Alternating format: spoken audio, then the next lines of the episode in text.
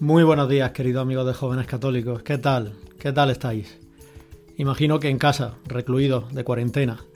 Bueno, pues es lo que nos toca ahora y hay que hacerlo con mucha paz, pensando en el bien de los demás, sobre todo, de nuestros ancianos, de nuestros mayores. No nos queda otra. Pero, tal y como os decía hace unos días en un vídeo que subí a mi canal de YouTube, en nuestra actitud está la clave. Vamos a tomárnoslo de una forma positiva, vamos a intentar buscar el lado bueno de esto que os sugería, que podía estar en que hagamos todo eso que durante nuestra vida normal no podemos hacer por falta de tiempo, todas esas cosas que habitualmente se nos quedan en el tintero. Y rezar con pausa, ganar en calidad en nuestro trato con el Señor, pues creo que puede ser una de ellas. Mirad, si os parece bien, antes de comenzar esta pequeña meditación o este pequeño rato de oración, podríamos pedirle al Señor por toda esa gente que lo está pasando realmente mal. Hace un rato he visto en las noticias cómo la gente está muriendo en los hospitales sola. No se le permite a los familiares estar cerca de, de la gente que va a morir, de la gente que está contagiada por el coronavirus y están muriendo solamente asistidos por el personal sanitario. Qué drama, ¿verdad? Qué tristeza mm, salir de este mundo de esa forma y qué tristeza para la gente que se queda sin poder decir el último adiós a, a sus familiares.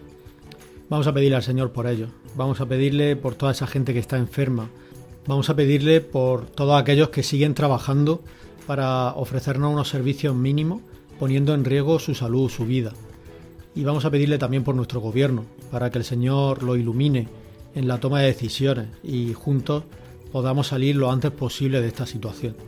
Si queréis, eh, en un momentito de silencio, que cada uno le presente al Señor esas peticiones, esas inquietudes, esas necesidades que tiene en su corazón para que el Señor la acoja.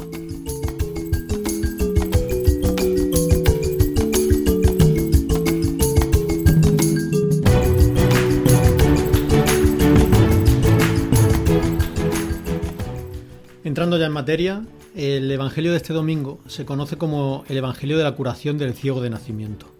Os animo a que antes de seguir escuchando esta homilía o esta plática, esta meditación, lo leáis, lo leáis con calma. Es un pelín largo, pero merece la pena. Eh, estamos hablando del capítulo 9 de Juan, de los versículos 1 al 41.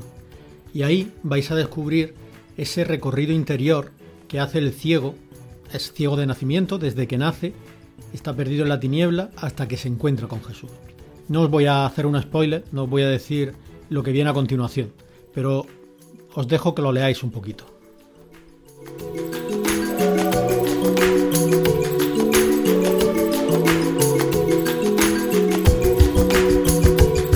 Hoy el ciego es el primer personaje que podríamos decir que nos aparece en este Evangelio.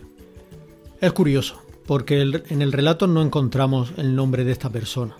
El evangelista solo ha querido resaltar que es un mendigo, que es ciego de nacimiento, que pide limosna, vaya, que es un don nadie, que es un bala perdida, como diríamos hoy en día. Y encima, por si eso es poco, le tienen por maldito, porque esa ceguera pues creen que es causada por un pecado que él ha cometido o incluso que cometieron sus padres o sus antepasados. Vaya faena, ¿eh? La gente lo juzga. Y lo juzgan mirando solamente el hecho, esa ceguera, pero no atienden a sus circunstancias. Y a mí eso me da mucha pena, porque hay circunstancias que hacen que un hecho que es malo no tenga por qué ser tan malo.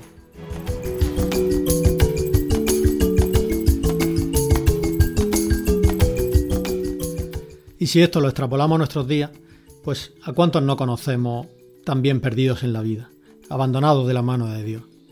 ¿Cuántos en nuestro grupo de amigos, si no nosotros mismos, no vamos muchas veces como ovejas sin pastor, pensando solo en la fiesta, en ese botellón descontrolado para que luego sea más fácil liarla, en dejarnos los cuatro duros que tenemos en la rula, porque en el fondo pensamos que la vida es así de fácil, que el dinero llueve del cielo, como cuando sale el numerito en el que hemos apostado, o nos movemos en el aparentar, en el tener, en el mostrar nuestra belleza exterior, que ojo que si la tenéis, pues vamos, fenómeno, pero descuidando la interior, que es la realmente importante.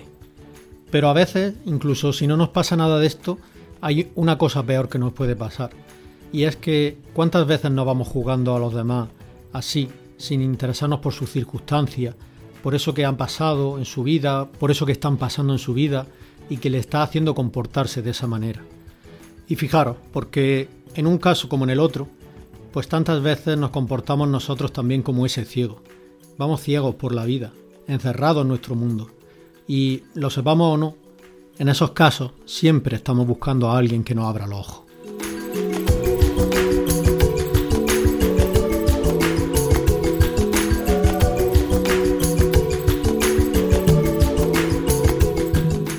Pero sigamos, porque por otro lado tenemos a los fariseos, que hoy marcan justamente el polo opuesto, ese fuerte contraste con el ciego.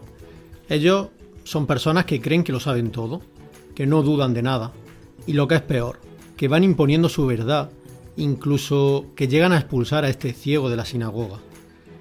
Nosotros sabemos que a Moisés le habló Dios, sabemos que ese hombre que te ha curado no guarda el sábado, sabemos que es pecador, Sabemos, sabemos, sabemos. ¿Cuántas veces también nosotros sabemos de todo? Pero Jesús temía a esos doctores de la ley, a esos fariseos, que se preocupaban más por guardar el sábado que por curar a un mendigo enfermo. A nosotros, pues seguramente también conocemos a gente así, a esos maestros de la ley en nuestro tiempo podríamos llamarlos. Pero qué difícil resulta vivir de esa manera, ¿eh? Qué vida más triste. Vamos a examinarnos, vamos a pensar también en un momento por si, además de algunos de esos rasgos del ciego, tenemos también algunos rasgos de estos fariseos, para, bueno, pues en un segundo momento ponérselo al Señor delante y pedirle que nos ayude, no para conformarnos con ellos ni para hundirnos en la miseria, sino para pedirle al Señor que nos ayude, que queremos cambiar, que queremos mejorar, que queremos parecernos más a Él.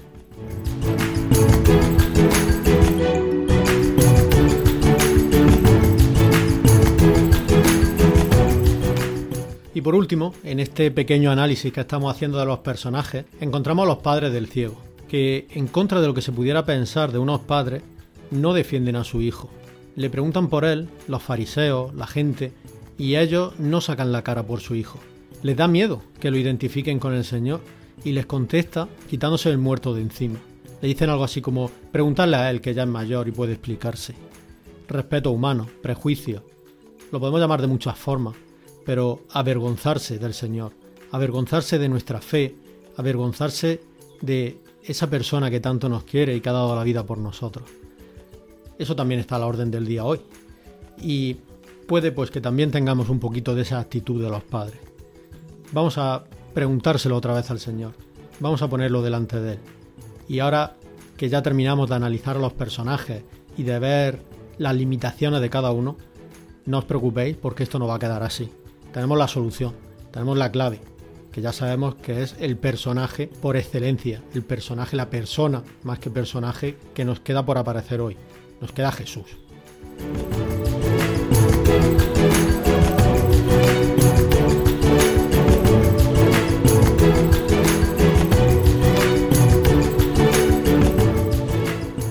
Ahora que hemos presentado a esos tres grupos de personajes, os pregunto yo a vosotros, ¿quién es nuestro prota hoy? ¿Quién es nuestro protagonista? Pueden ser los padres, que se sonrojan porque su hijo está siendo señalado por su fe. Quizás sean los fariseos, que saben hasta el último punto de la ley. O quizás sea nuestro ciego, este ciego que hemos ido, del que hemos ido aprendiendo y que fue expulsado de la sinagoga, que no fue defendido por sus padres, que se quedó solo.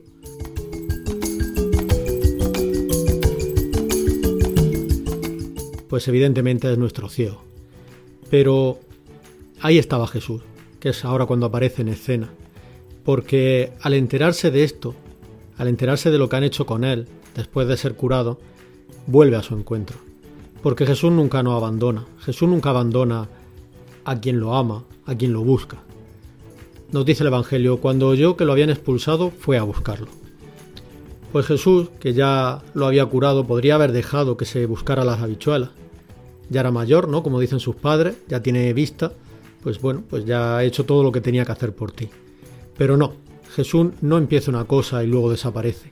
Y nadie se lo puede impedir, porque a diferencia de sus padres, A Jesús siempre le da igual la opinión de los demás.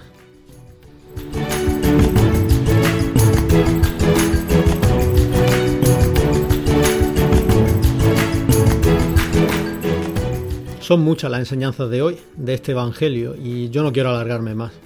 Evidentemente, como es un podcast, pues podéis volver a escucharlo todas las veces que queráis.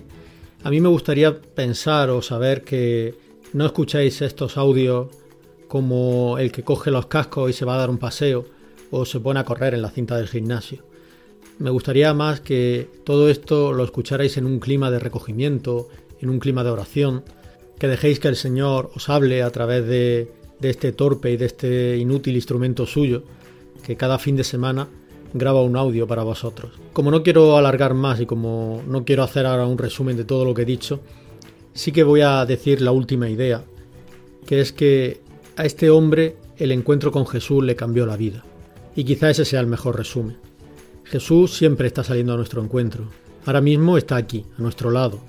Está saliendo a nuestro encuentro para abrazarnos, para perdonarnos, para decirnos que no pasa nada, que sigamos en ese camino cuaresmal de conversión que hemos empezado y que nos quiere como somos, que nos sueña mejor, pero que nos quiere como somos. Por eso, cuando estemos ciegos, acudamos a Jesús. Cuando no veamos el camino, acudamos a Jesús. Cuando nuestra fe se vuelva insegura, se apague por otras ideologías, por otras corrientes, por otras creencias, cuando el mundo nos diga que nos estamos equivocando, acudamos a Jesús. Y cuando estemos bien y cuando veamos todo de color de rosa, también acudamos a Jesús. Porque Él siempre puede hacer que los que no ven vean y que los que ven queden ciegos. Pues que así sea, queridos amigos, feliz domingo y mucho ánimo con esta nueva semana y con lo que el Señor nos tiene preparado para ella. Un fuerte abrazo.